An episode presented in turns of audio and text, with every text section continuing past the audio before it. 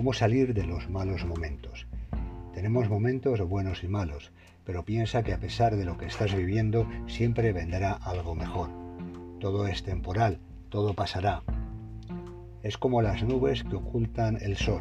Las nubes se irán y el sol aparecerá, porque está ahí, siempre está ahí. Te parecerá imposible acabar con la situación que te angustia o te estresa. A veces puedes sentir la tentación de pensar, lo malo siempre vendrá. Pero ¿por qué no hacer lo contrario? Disfruta de lo bueno y espéralo. Cuando lleguen los malos momentos los podrás llevar con mejor talante y con más fuerza. Piensa en el momento presente y piensa en positivo.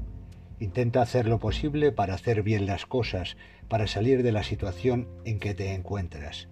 Actúa, muévete, movilízate. Siempre vive con la esperanza de que saldrás. Tienes que tener fe en que vas a salir. Recuerda otros malos momentos pasados que se acabaron y parece que nunca existieron.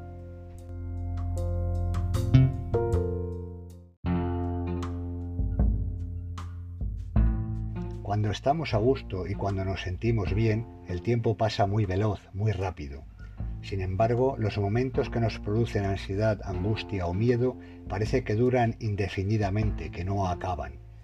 Esto hace que vivamos con la sensación de que lo malo que nos pasa dura más que lo bueno.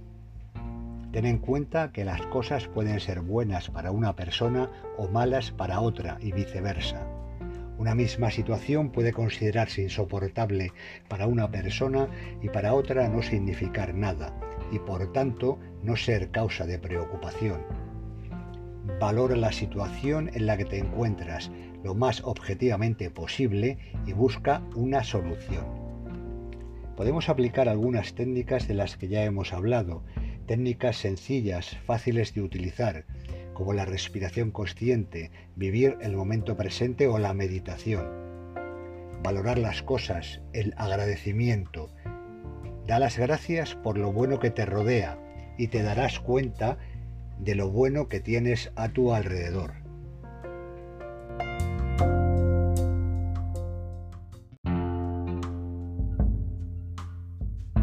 Pensar de forma más práctica es ver el aspecto positivo ante una mala racha.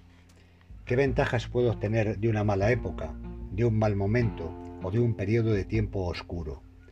Tener una mente práctica evitaría que te volviese a pasar, y si te vuelve a pasar, a lo mejor no te haría tanto daño como la primera vez o te permitiría enfrentarte a esa situación con más éxito.